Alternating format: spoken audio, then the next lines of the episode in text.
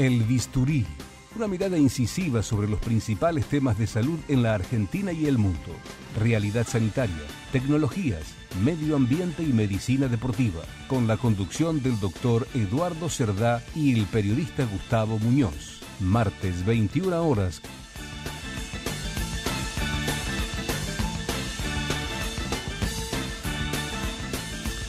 ¿Qué tal amigos? Tres minutos pasaron de las nueve. Empezamos nuestro programa y nuestra emisión de hoy del Bisturí con una temperatura muy muy baja en Buenos Aires.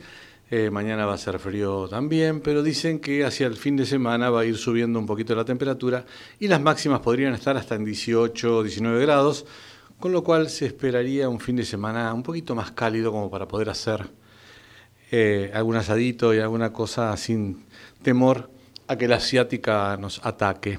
Bueno, estamos empezando nuestro programa. Hoy no está el doctor Gustavo Muñoz con nosotros. Eh, me está acompañando en estudios la licenciada Verónica Chamorro, a quien le doy la bienvenida. Hola. Muchas gracias, buenas noches. Bueno, ¿bien? ¿Todo bien, vos? Bien, vamos a aprovechar tu presencia hoy para hablar de temas de nutrición, dietas y, y, muchas consultas que tenemos, o algunas consultas que tenemos de los oyentes. Bueno, cómo no. Así que nos vamos a ir desarrollando en el transcurso de la, del programa.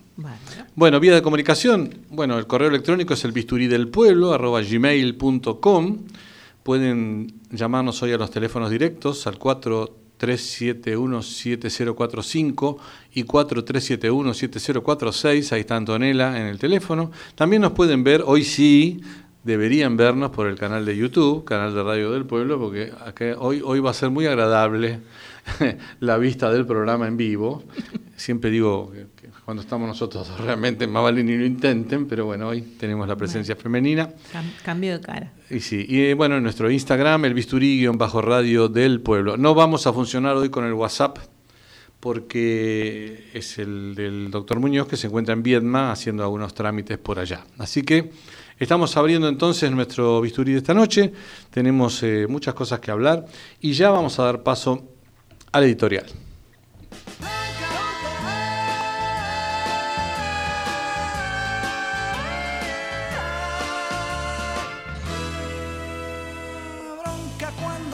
Satisfechos al haber comprado sus derechos.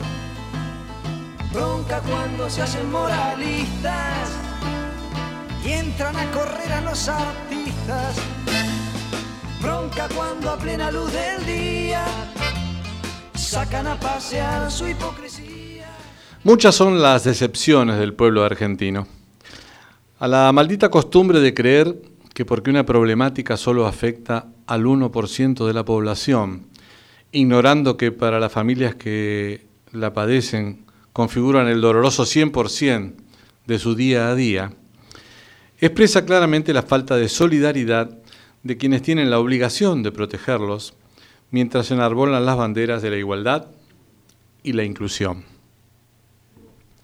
Los padres de chicos con algún grado de capacidad diferente peregrinan ante las autoridades insensibles que no entienden que la exposición de estos seres humanos con kinesiólogos, terapeutas, acompañantes, fonoaudiólogos y maestros integradores debe ser permanente a diario es una población que por franja etaria sería pasible de ser vacunada con Pfizer y el gobierno, consecuente en su cruzada ideológica, demora los acuerdos con el laboratorio que ya proveyó vacunas a toda Latinoamérica excepto a Venezuela y a nuestro país. Y para colmo, en la ensalada del sistema sanitario que se ocupa de estos pacientes, sus padres y otros millones de beneficiarios de la medicina privada, se anuncia un próximo colapso a la vista de las paritarias del sector salud y la falta de actualización de sus cuotas sociales. Resumiendo para que se entienda, según IDESA, de diciembre del 2019 a junio del 2021, es decir, pura gestión nacional y popular, con una inflación del 71%, y un aumento de salarios del 63%, los aumentos de las empresas totalizaron el 26%. Resultado, paro en el sector salud para jueves y viernes. En la perinola sanitaria, todos pierden. Con este panorama queda claro que el proyecto de la reforma del sistema de salud es absolutamente inconsistente. Como si viviera en el Kremlin, el jefe de gabinete dice que son solo 400.000 argentinos los que esperan la segunda dosis de Sputnik B, con los 90 días vencidos. Esto me hizo acordar a un médico que trabajaba conmigo en el PAMI de Santiago de Estrada, que cuando veía circular a miles de personas marchando por la diagonal hacia la Plaza de Mayo, mientras prendía un cigarrillo se alejaba de las ventanas con un lacónico, son pocos. Vaya sumando, Santiago, en julio serán un millón. Cuando alguien osa preguntar cuánto dura la eficacia de la primera dosis rusa, las respuestas se evaporan en la indefinición. Lo real es que solo dos de cada diez Sputnik vacunados tienen los dos pinchazos efectivos, aunque todos recordamos las promesas del Ministerio de Salud, que parecen haberse quedado a vivir esos 10 millones de componentes 1 y 2 en la estepa siberiana y en los centros urbanos de Putin. Por suerte parece que Richmond, de la mano de Covelia, empresa presidida por el señor de Presbíteres, que se dedica a la logística de la recolección de basura, y su aporte de unos 16 millones de dólares, comenzará a elaborar el segundo componente de la reclamada vacuna. Todavía recordamos cuando el líder camionero tuvo que salir por todos los medios a aclarar. Yo no tengo nada que ver con Covelia. Y con la buena noticia de la baja del desempleo al 2.2, 10.2%, los agoreros salieron a decir que no refleja la realidad y que la cifra ronda el 15%. La verdad que así no se puede progresar. ¿A quién se le ocurre considerar desempleados a los que hartos de buscar trabajo se rindieron y ya no luchan nunca más por él? Menos mal que los 7 millones de planes llevan la cifra a la coherencia que los malvados opinadores pretenden desvirtuar. Hay salud mental. ¿Y la libertad? Miles de varados en el exterior por las nuevas medidas del gobierno sin vuelos confirmados, sin lugares donde parar, pagando fortunas por hoteles con las tarjetas de crédito a punto de explotar y con el dólar turístico extorsivo. En un pasillo de la Cancillería se habría escuchado decir, que se jodan. Total, esos traidores, adoradores del imperio y de la Pfizer, no nos votan. Mejor poner la canción de Copani. Pero algunos volvieron y no cumplieron la cuarentena, poniendo en riesgo de la cepa delta a todos los jefes de bloque del Congreso. Mientras suenan Pedro y Pablo, recuerdo la vigencia de su marcha de la bronca a más de 50 años de aquel disco de protesta. No puedo ver tanto desastre organizado.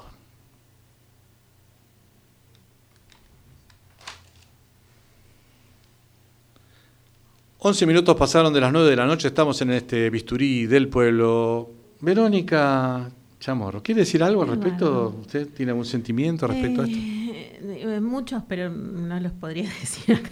Bueno, Sí, lo que, lo que diría es que todo el, sector salud y, digamos, conozco a mi sobrina es residente eh, y la verdad que da bastante bronca escuchar todo esto porque creo que gana cuarenta y pico por mes, cuarenta y pico de mil por mes, no, sé bien la, sí, la suma. Y bueno, todavía está esperando el bono que había dicho. De la salud. Sí, no, todavía no llegó. Bueno, eh, estábamos ahí. ¿Qué va a hacer? ¿Saben qué? Eh, vamos a, mm, hoy vamos a obviar las efemérides. Ajá. ¿Eh? No recordamos ¿Usted las nada. tiene? No, yo no las tengo. Bueno, este, en, honor al, en, honor al, doctor Muñoz, que no está, las voy a dejar pasar hoy. Bueno. Porque no, no me mm. gustaría inundar su espacio ah, bueno. con, con, mi falta de capacidad para poderlas detallar. Así que vamos a saltear las efemérides y vamos a escuchar un poquito a los Beatles. ¿Qué le parece, Mauricio? ¿Estamos ahí? Vamos. ¿Cómo no?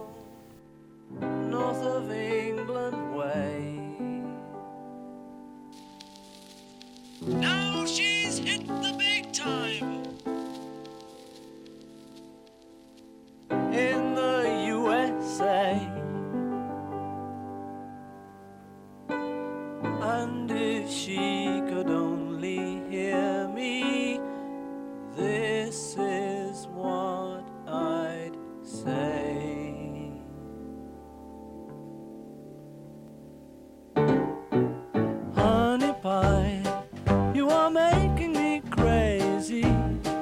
I'm in love, but I'm lazy. So won't you please come home? Oh, honey pie, my position is tragic. Come and show me the magic of your Hollywood song. Bueno, Verónica, a ver, vamos a hablar de nutrición, pero básicamente, ¿qué es esto de los polvos mágicos que bloquean hidratos? Sí. Eh, bueno, polvos mágicos le, le puse yo. Ahí eh, el hijo de Cormillón, Adrián Cormillón, le puso polvo de estrellas también a estos polvitos que andan dando vueltas por ahí.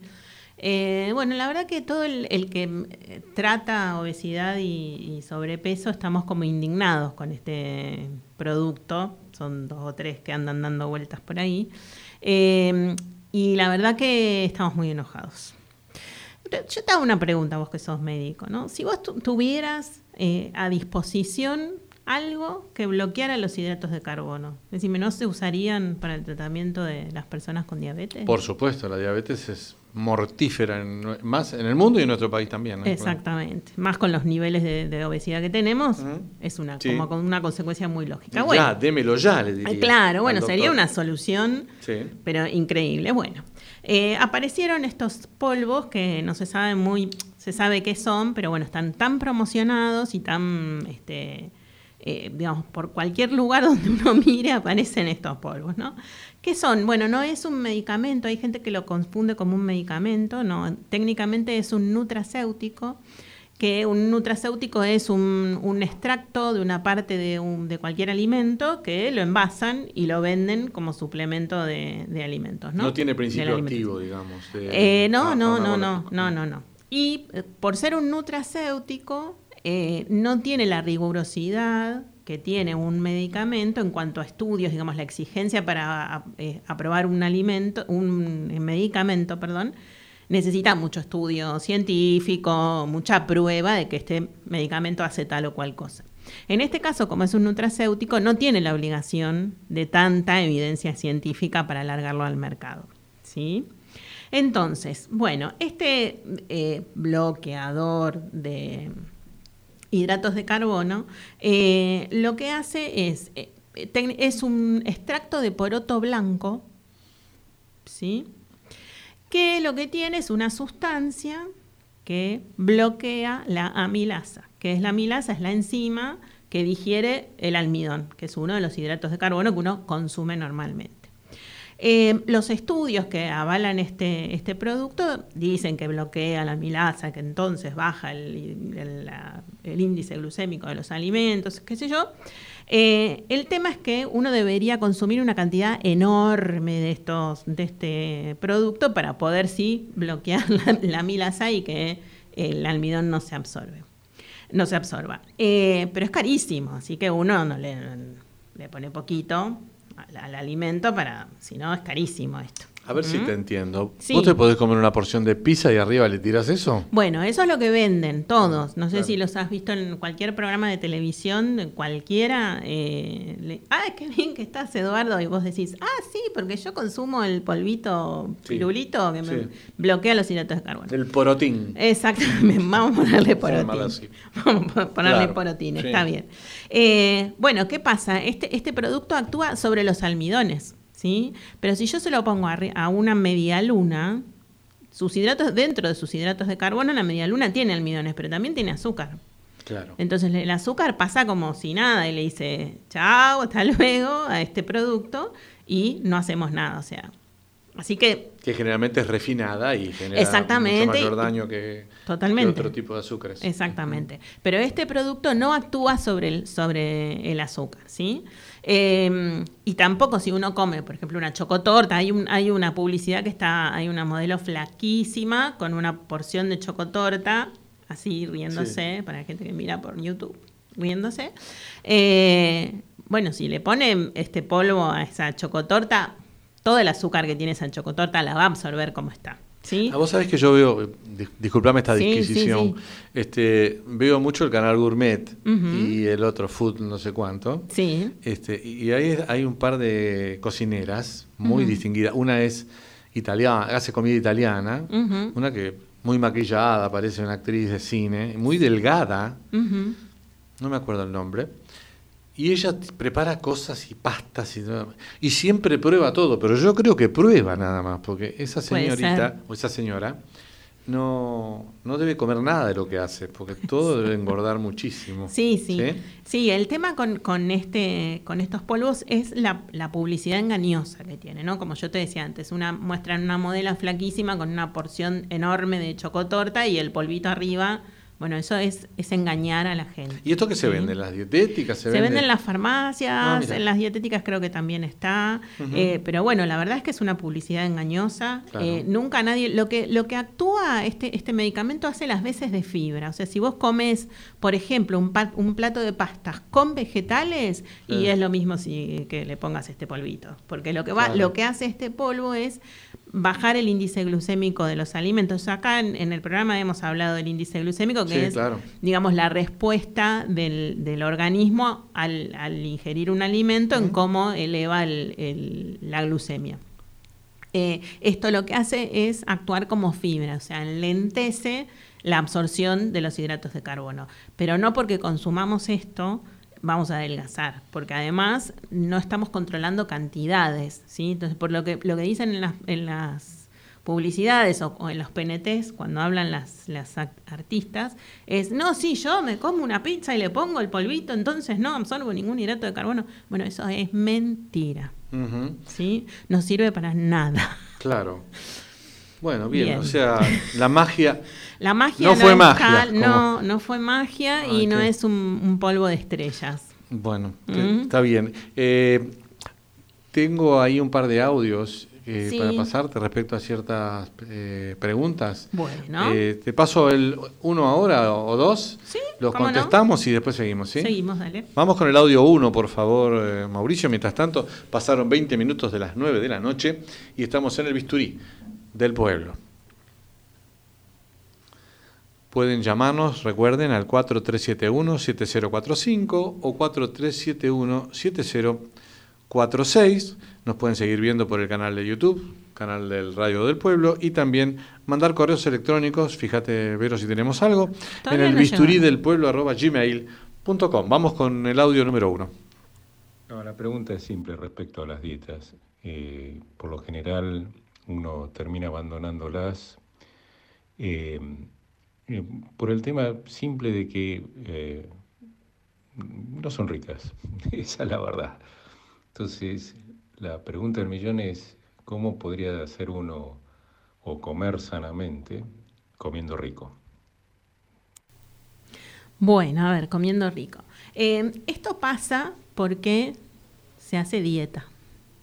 Hoy el concepto no es la dieta, eh, estamos tratando de, erradicar eso, porque si yo te digo dieta, ¿a vos a qué te suena? Hambre. Bien, restricción, ¿no? No comer nada de lo que me gusta. Así es. Bueno, eh, no, la tendencia hoy, y, va para, para el señor que nos escucha. Carlos Chillo, no Carlos, sé. bueno, para Carlos. Eh, el tema es el siguiente no deberíamos hacer una dieta, sino cambiar nuestros hábitos, ¿sí? Y las cosas que nos gustan y que, qué sé yo, tienen grasas o que tienen harinas o que tienen un poco más cantidad de azúcar, consumirlas, pero en menor proporción. Yo tengo una colega que, se llama Laura Romano, que ella impulsa el, tema del 80-20. ¿Qué es 80-20? 80%, de lo que como saludable, 20% me voy me voy de lo saludable, ¿sí? Entonces, ¿esto qué hago? Yo en, lo habitual estoy consumiendo una alimentación saludable, que tampoco tiene que, por qué ser fea, ¿sí? Uno puede, puede hacer distintas preparaciones con vegetales, no solo es la ensalada o el, o el puré, eh, hay millones de, de, preparaciones que uno puede consumir, puede utilizar condimentos, muchos, hay de todo, por supuesto no los envasados, pero sí los condimentos para hacer rico lo que uno come y que uno disfrute lo que está comiendo. Eh, y sí darse los gustos, ¿sí? Pero siempre el 20%. Sabemos eh, que, bueno, la dieta es eh, lo que debe tener el mayor índice de fracasos en la historia de la vida de la gente, ¿no? Sí, sí. bueno, vos sabés que yo me, siempre me dediqué a los niños, ¿sí? Entonces, en, los niños uno no prohíbe, porque en cuanto vos le decís a un niñito, no comas alfajor, lo primero que va a hacer es desear ese alfajor toda su vida y todos sus recreos. Eh, entonces uno trabaja con, sin, sin darme cuenta, o sea, eh, Laura le puso el nombre, ¿no? A, a este tipo de, de- de manejo de la persona con sobrepeso, eh, pero yo sin darme cuenta lo vengo haciendo con los chicos hace muchos años, ¿no? Es decirle, ¿te gusta el alfajor? Buenísimo, bueno, comete uno por semana, no te comas uno todos los días, ¿sí? Y con eso bajamos, en el promedio de la semana, bajamos el- la cantidad de calorías que consumimos. Vamos con el audio número 2. ¿Cómo no? Dale. Eh, bueno, mm, en este caso mi pregunta va referida a eh, el tema de la dieta cetogénica. ¿Por qué eh, tantos médicos, mm, presumo, es una presunción nada más, o la desconocen o no la aconsejan o la demonizan? Esta sería mi duda como para preguntar al aire a la nutricionista. Eh, por experiencia propia, en mi caso resultó bastante efectiva. Me quitó totalmente el, deseo imperioso de alimentarme permanentemente o cada dos horas o tres horas, como recomiendan algunos doctores nutricionistas o especialistas en, en el tema de obesidad. Eh, me independizó bastante del tema de la comida. Y bueno, pero quería saber un poco más acerca de por qué esta dieta, que tiene tantos años de, conocimiento, de uso, sobre todo en chicos con epilepsia, que fue el origen de esta dieta, por qué se la deja de lado o por lo menos no, no se pregoniza un poco más. Te mando un fuerte abrazo, querido Eduardo. Bueno, quien hablaba era Rubén, Rubén Varas. Vamos a dejar esta respuesta, Vero, para el otro bloque, que es cuando hablas de dietas, porque seguramente no sé por qué sospecho que vamos a hablar de dieta cetogénica. Sabes que ¿Mm? sí. Bueno, así que lo, lo dejamos Lo así. respondemos después. Sí, mientras tanto, tengo muchas ganas de escuchar un cachito a Jaf, Ay, ¿eh? sí. Juan Antonio Ferreira, mientras estamos iniciando nuestro contacto con el doctor Penedo. Vamos con Jaf.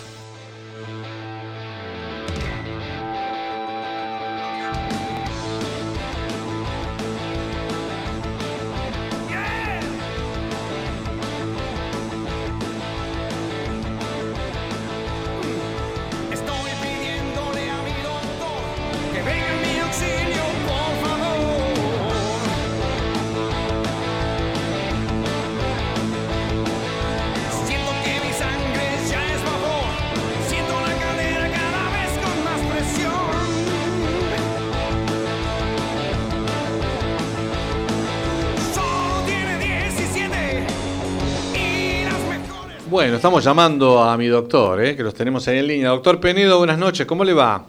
Buenas noches, ¿cómo están todos? Pero perfecto, mire, lo escuchamos como si estuviera en el estudio. ¿Qué quiere que le diga? Bueno, hoy el programa tiene toda una, una cosa distinta, hay un personaje femenino, eh, muy interesante todo lo que habló sobre los polvos, así que este, me, me- me impresionó realmente porque yo no, no tenía la información esa, así que bueno, he aprendido algo nuevo con respecto a este tema de... Me alegro, me alegro. Esto es importante para usted que es un demistificador de todo este tipo de, tipo de cosas, ¿no? Entonces este, Sí, sí, lo puede sí, agregar a su acervo cultural médico. Sí, porque realmente hay, hay cosas dentro de, de las propagandas y todas las cosas que se venden que realmente no sirven para nada, ¿no? Así es. este sería, este sería la situación. Pero Sí. muy, muy que- inter- muy interesante la cosa. ¿no? Nosotros venimos escuchando desde hace muchos años, sobre todo los que estudiamos medicina, dentro de la historia de la medicina, la, el nombre de un tipo bastante paradigmático, ¿eh? Tal mara- tan paradigmático que a los médicos se nos llama como se llamaba él.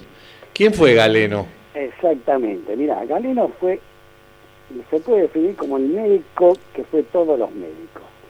Fíjate que como vos decías, este, a todos los que ejercemos la medicina nos dicen Galeno, casualmente por, por él.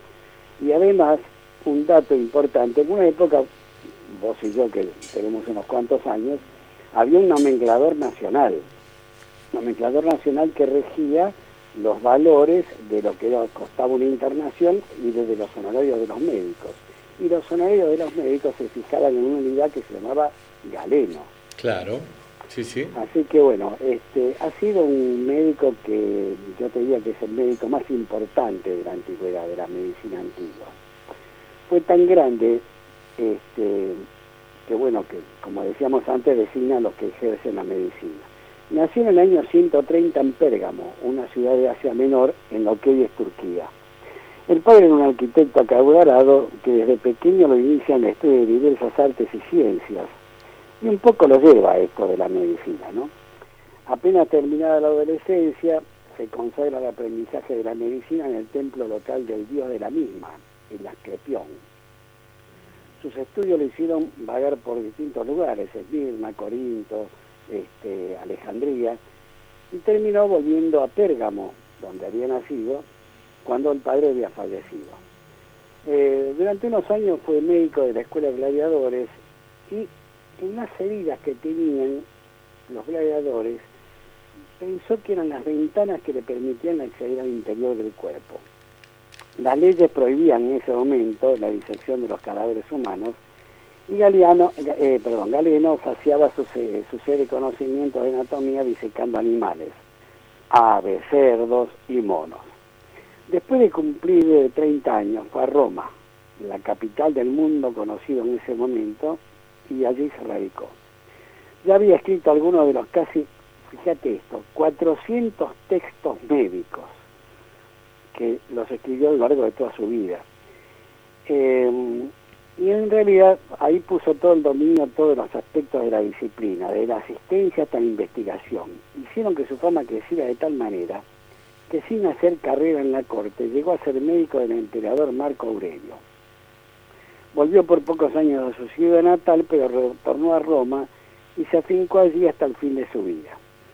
Cómodo, el cruel hijo y sucesor de Marco, Aurelio, y Séptimo Severo, el militar que fue emperador tras el asesinato del anterior, también lo tuvieron como médico personal. Lamentablemente en el año 191 un incendio destruyó parte de su obra, pero unos 150 documentos han llegado hasta nosotros. Lo que podemos decir sobre su trascendencia es poco. El pensamiento de Galeno dominó toda la teoría y el proceder del médico de Occidente durante 15 siglos. La fuerza y brillantez de su razonamiento, el valor que dio la observación razonada y a la experimentación no fueron discutidos ni superados hasta terminada la Edad Media.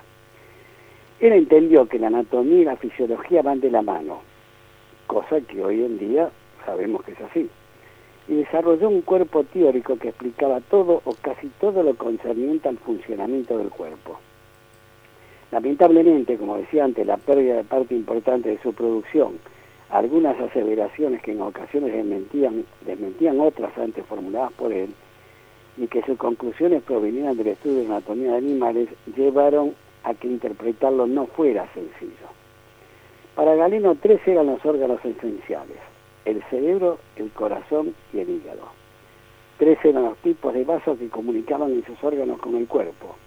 Del hígado partían las venas del corazón, perdón, del hígado partían las venas, del corazón las arterias y del cerebro los nervios.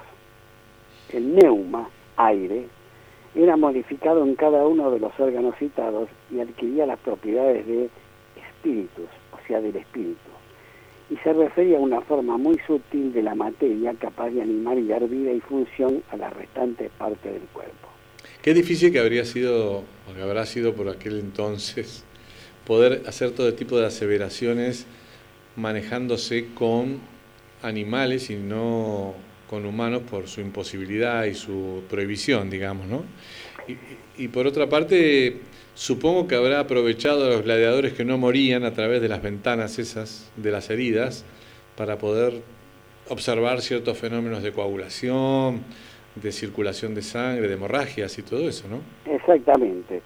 Eh, él decía que tres eran los espíritus que sostenían la vida en el hígado se formaba el espíritu vegetativo, que era llevado por las venas a todos los órganos del cuerpo. Del espíritu vegetativo dependía la nutrición, la reproducción y el crecimiento, y en particular el funcionamiento de los órganos del abdomen, donde residían, según él, los sentimientos relacionados con el deseo. La formación de la sangre tenía su origen en la comida.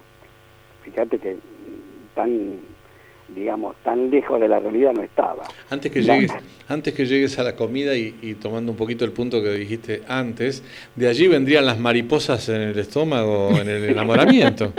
Parece que sí. ¿Qué te parece? El sentimiento, ¿no? Por eso tiene mucha cosa de actualidad, ¿viste? Exacto. Eh, La parte útil de los alimentos, decía, era llevada desde el intestino hasta el hígado, donde se formaba sangre oscura venosa que distribuida por las venas nutría los distintos órganos. La gran factoría, el hígado. Exacto, que es la gran factoría. Claro. Sí. En cambio, la parte inútil de la comida era convertida en bilis y derivada al vaso. Acá no tenía nada que ver, Ahí pero no. bueno. Ahí agarraba Ahí una no. autopista equivocada, sí. Sí, exactamente. Ha tenido errores, por supuesto. Obvio, ¿no? sí, claro. Este, Lo que pasa que en ese momento, aún con errores, eh, fue prácticamente era indiscutible lo que él decía. El tórax era el asiento del espíritu vital, responsable de alentar el latido cardíaco, el pulso arterial y la respiración. Fíjate que hablar del pulso arterial y del latido cardíaco en ese momento, ¿no? En los pulmones el cuerpo se cargaba de neuma, lo cual es cierto, se cargaba de aire Claro. que mezclado con la sangre llegada desde el corazón derecho la purificaba, cosa que es re- es real. Absolutamente cierto. El corazón era la fuente de calor para todo el cuerpo y a través de las arterias distribuía el espíritu vital. Por eso la ligadura de un miembro hacía que la pared de este, la parte distal del, del, organ- del miembro empalideciera y se en- enfriara. La respiración era responsable de enfriar el exceso de calor generado por el corazón. La desaparición del espíritu vital llevaba a la muerte. En el tórax anidaban la ira y la audacia, pero también la desesperanza y el temor. Hay que tener en cuenta que Galeno consideraba que todo médico debía ser además filósofo. Por lo tanto, todo lo que él eh, escribe tiene que ver también con una filosofía. Finalmente en el cerebro se formaba el tercer espíritu, el espíritu animal, responsable de las sensaciones y los movimientos, recibidos y distribuidos a través de los nervios. Ojo, esto es moderno. La imaginación, la razón y la memoria residían en el cerebro. Y es interesante señalar que fue Galeno el que laudó la discusión sobre la sede de la razón, motivo de polémica, el corazón o el cerebro. Aristóteles sostenía que el corazón era, porque la voz, instrumento de la razón, viene del tórax, pero Galeno demostró que el nervio recurrente controlaba su emisión y siendo los nervios ramificaciones del cerebro, la razón debía, debía vivir dentro del mismo. Bueno, se ve que Aristóteles era un buen filósofo, pero sabía poco de anatomía. Exactamente, este se caracterizaba por saber mucho de anatomía, a pesar Claro. de que la estudió, como decía, en animales, ¿no? Bueno, Creía, creía Galeno en el valor terapéutico de la sangría para todas las afecciones, incluidas hemorragias y la fatiga. Bueno, tenía toda una teoría sobre la menstruación, de que hacía a las mujeres menos proclives a gota, epilepsia y artritis. Galeno escribió sobre todo lo que se relaciona con la medicina, incluyendo cómo debían comportarse los que ejercían con sus colegas, enfermos y familiares. Como decía antes, para él todo médico debería ser un filósofo. ¿Qué nos dejó eh, Galeno? Demostró cómo diversos músculos son controlados por la médula espinal. Identificó siete pares de nervios craneales. Demostró que el cerebro es el órgano encargado de controlar la voz. Demostró las funciones del riñón y la vejiga. Demostró que por las arterias circula la sangre y no el aire, como pensaba, por ejemplo, Herófilo. Descubrió diferencias estructurales entre venas y arterias. Describió el aparato circulatorio, las válvulas del corazón y las cavidades. Descubrió, describió la anatomía del globo ocular. Describió diversas enfermedades infecciosas como las pestes de los años 165 y 170 y su propagación, y dio gran importancia a los métodos de conservación y preparación de fármacos, base de la actual farmacia galénica. te voy a decir una cosa, Luciano, y ya vamos cerrando porque se nos acaba el tiempo. Eh, a ver, yo no le creo nada que no haya trabajado con cadáveres y es más, que no haya liquidado algún vivo para saber todo esto, ¿eh? la verdad que, pero claro, ¿quién le va a hacer a- alguna acusación a tantos siglos después, no? Bueno, es una posibilidad, digamos. Eh, o lo que uno encuentra eh, buscando la historia y leyendo sobre Galeno dice que en ese momento estaban prohibido todo lo que fuera trabajar sobre cadáveres. Así Claro, que, sí. pero bueno, puede ser. Eh, eh, él fue el que primero que escribió, por ejemplo, la tiroides. Pero voy a finalizar esto con una de sus frases que me pareció genial. Dice, corto y hábil es el sendero de la especulación, pero no conduce a ninguna parte. Largo y penoso es el camino del experimento, pero no se va a conocer la verdad. Espectacular, doctor Penedo. Bueno, estás con nosotros la semana que viene, ¿no? La semana que viene nos encontramos de nuevo. Bueno, gracias. ¿eh? Un abrazo muy grande. Abrazo. El doctor Luciano Penedo, el doctor.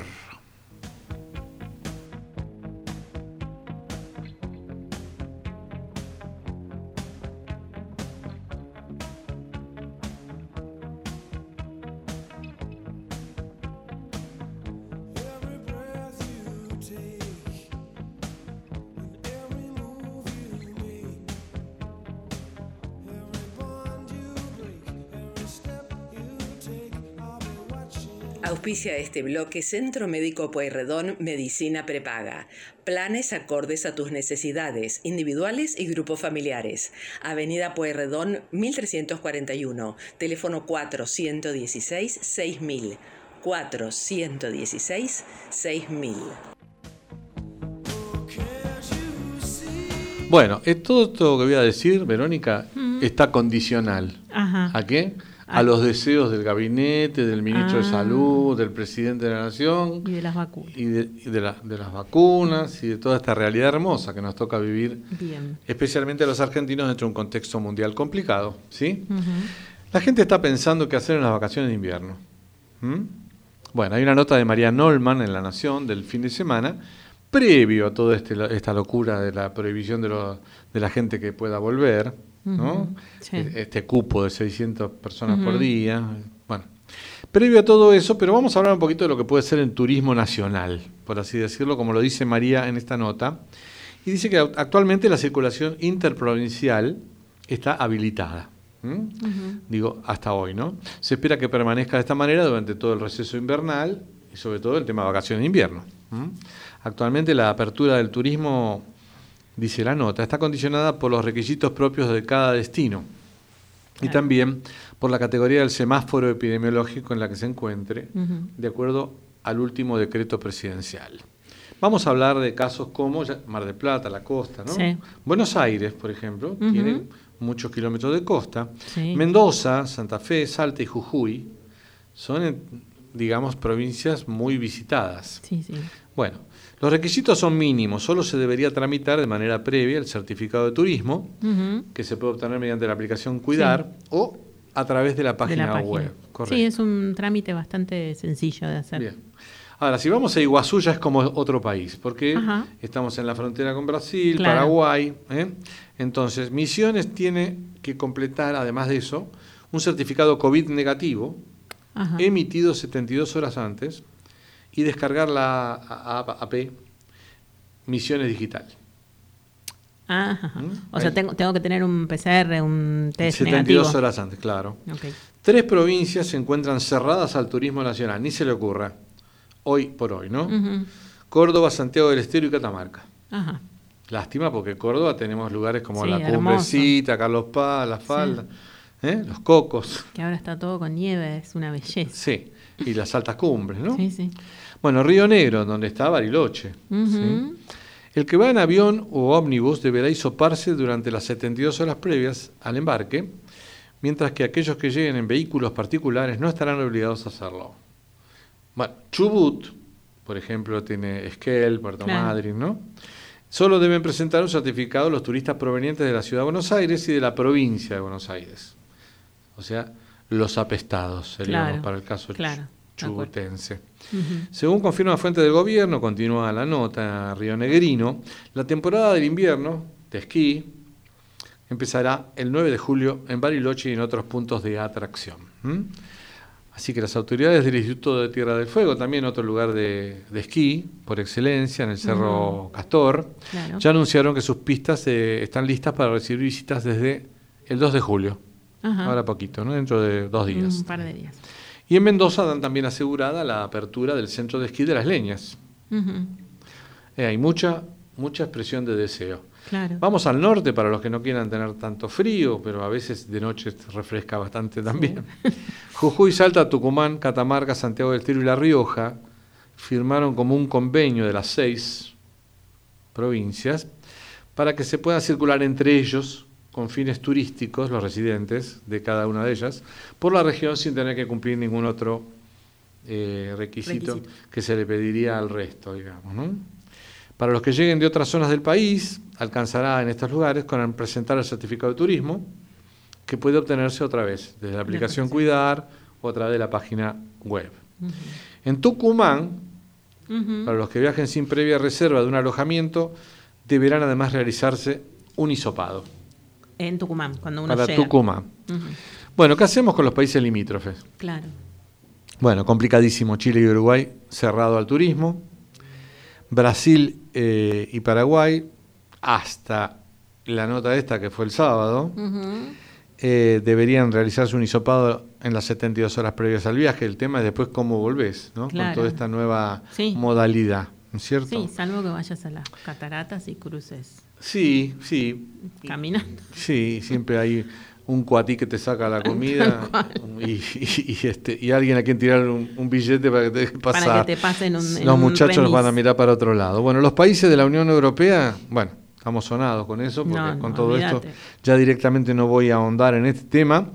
Eh, pero lo que sí voy a decir, que cuando todo esto pase, si es que pasa el 9 de julio respecto a las restricciones, Mm. eh, en la Unión Europea aceptan las vacunas de AstraZeneca, Janssen, Moderna, Pfizer, BioNTech, Sinopharm o Sinovac. La Sputnik, No. minga, bien gracias. Así que hasta ahora no te aceptan la vacuna rusa. Ajá. Para entrar a Estados Unidos, también comprobante de hisopado negativo, eh, con un certificado médico que constate que no padeció COVID en los últimos tres meses, o mejor dicho, que ya se pudo haber curado tres meses atrás. Sí. Y al regresar al país, minga. O Ya, sea, si es ¿saben que podés regresar. Claro, sí. Consíganse un vuelo, confírmenlo. Y eh, hoy contaba alguien en la radio que había dos vuelos de American Airlines. Uno lo avalaron y el otro no. Quiere decir que la mitad de la gente se quedó en banda. Claro. Pero fue, no sé, este sí, este no, Sí. con este me caso yo. Totalmente arbitrario. digamos. Sí. Así que bueno, Bueno, eh, hagamos turismo local, me parece que es lo mejor. ¿Qué te parece? y ¿Mm? sí. Cerramos el bloque, Mauricio. Auspició este bloque Centro Médico Pueyrredón Medicina Prepara. Si te asocias nombrando a El Bisturí, 10% de descuento en los primeros seis meses. 416 6000. 416 6000.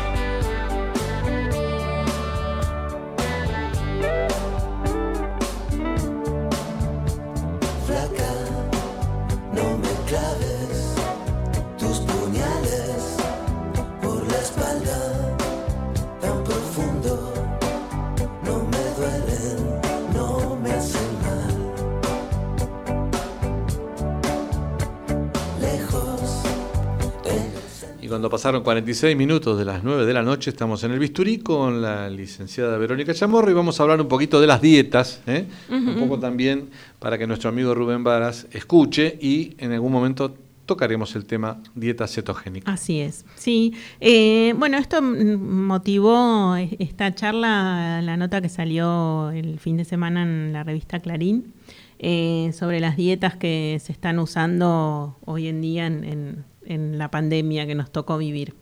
Eh, bueno, la, verdad que el, resultado de- del aislamiento, la pandemia, la, ansiedad que, provoca esta incertidu- incertidumbre, si salimos, no salimos, cuándo podemos salir, cuándo no, eh, y el sedentarismo dieron por resultado que el 40% de los argentinos eh, admiten haber subido de peso, según una encuesta que hizo Ipsos.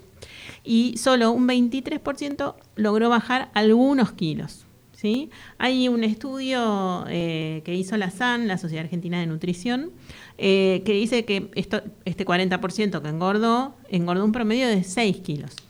¿sí? Eh, con lo cual algunos pasaron, digamos, del sobrepeso a la categoría de, de obesidad. Mm, Recordemos que nuestro país tiene entre sobrepeso y obesidad un 60%. ¿Sí?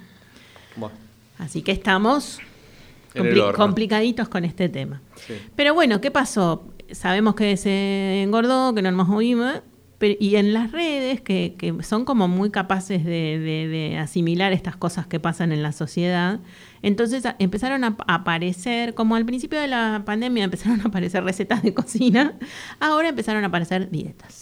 ¿Sí? Distintas dietas. Ya esto me está molestando un poquito decir la palabra dieta, pero bueno, Sí. es lo que ha aparecido.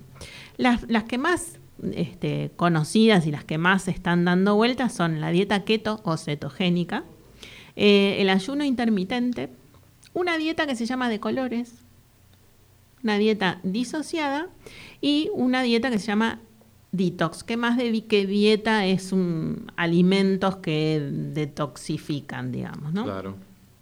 Vamos a empezar con la dieta cetogénica que nos preguntaba nuestro oyente. Atención, Rubén, para vos. Esta dieta tiene razón, eh, se originó allá por el 1800, por ahí, eh, y se utilizó para el tratamiento de las epilepsias refractarias, o sea, las que no responden a ningún medicamento, con este tipo de dietas tienen muy buena evolución. Personalmente he tenido pacientes eh, chiquitos con, con, este, epilepsia y tienen muy buenos resultados.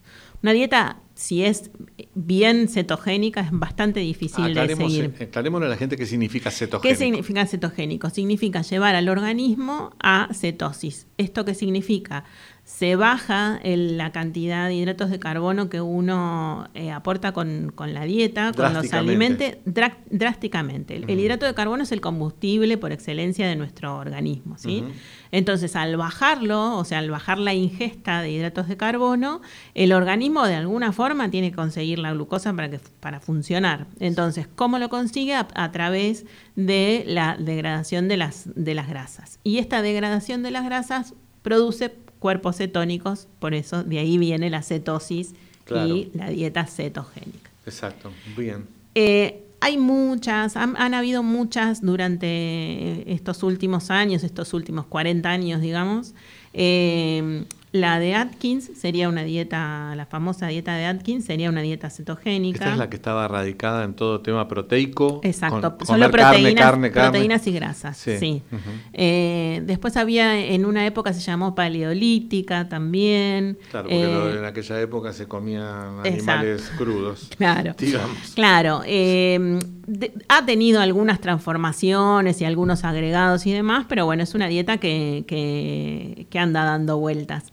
Eh, yo personalmente eh, es, es una dieta, sí, por supuesto, porque es muy restrictiva al no, al no tener el, el aporte normal de hidratos de carbono. Es un- hay alimentos que directamente no se pueden ni mirar por Claro. la cantidad de hidratos que aportan.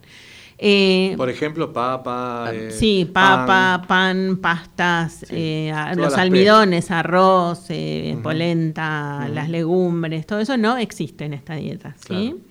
Eh, ¿Qué pasa con este tipo de dietas? Es muy restrictiva, entonces es muy difícil de, de llevar a largo plazo.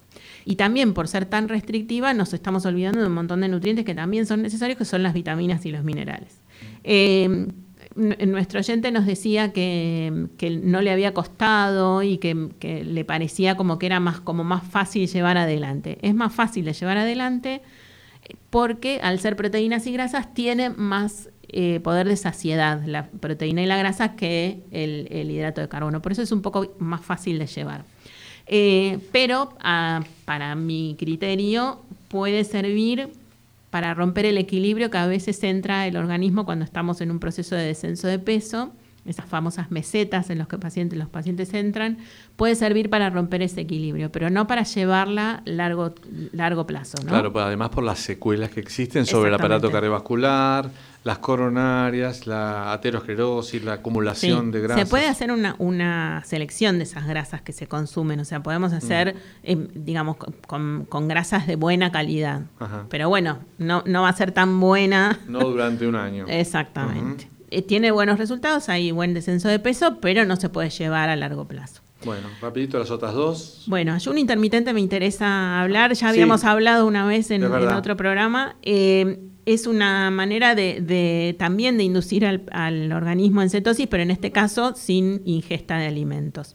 Eh, hay varios modelos, se puede empezar con un 12-12, o sea, 12 horas de ingesta y 12 horas de ayuno, y el, más común son 16 horas de ayuno y 8 horas de, consumo de alimentos.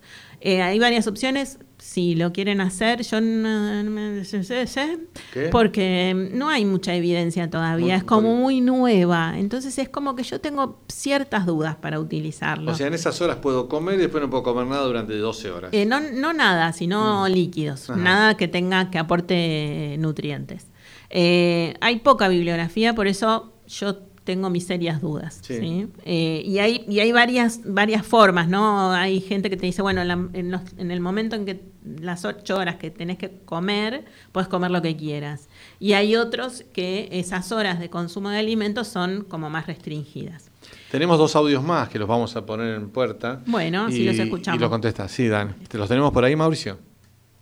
Hola, ¿qué tal? Soy Carlos de Palermo. Este es un mensaje para el programa El, Bisturí del Pueblo. La verdad que el programa está muy bueno, muy lindo, muy entretenido e informativo. Yo quería hacerle una consulta sobre este tema de las dietas. Ah, me parece que uno de los secretos de cualquier dieta es eh, que poder reunir la, fuerza de voluntad para alargarse a hacerla y para sostenerse haciendo cualquier dieta.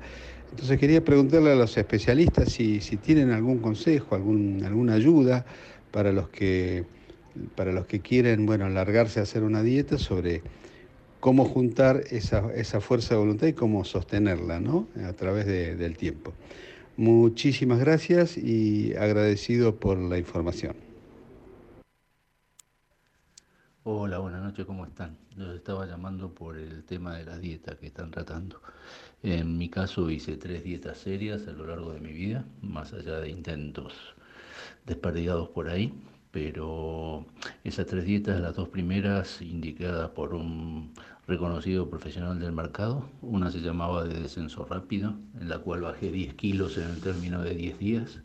Eh, logré el objetivo, pero a costa de un enorme sacrificio y, la verdad es que después no pude mantener ese, ese nivel que había logrado la segunda también con ese profesional, solo que en este caso logré ese objetivo de 10 kilos en el término de 2-3 meses.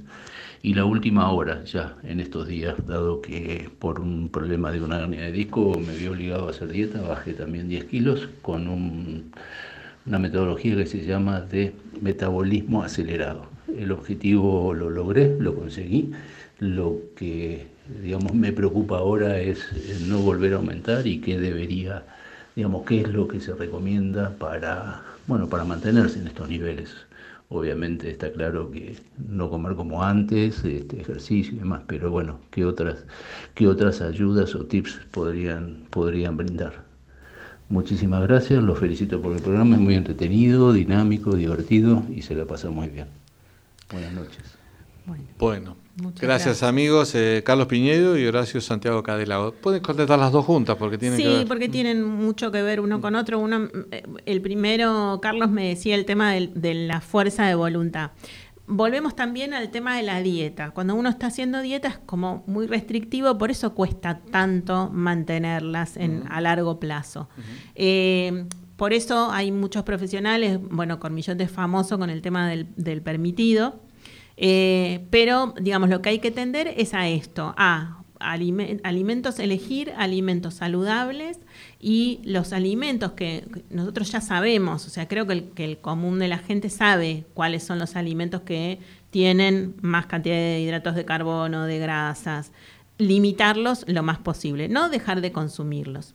Em, y con respecto al, tema de no volver a, recuperar esos kilos cuando se bajan, es de cualquier dieta que, estén haciendo, porque eligieron hacer esa dieta, la cetogénica, la, ayuno intermitente, mm. la disociada, el metabolismo acelerado, es la salida de esa dieta. O sea, si yo hoy estoy con esta dieta y mañana voy y como cualquier cosa, lo más probable es que engorde de un saque 3 kilos. ¿sí?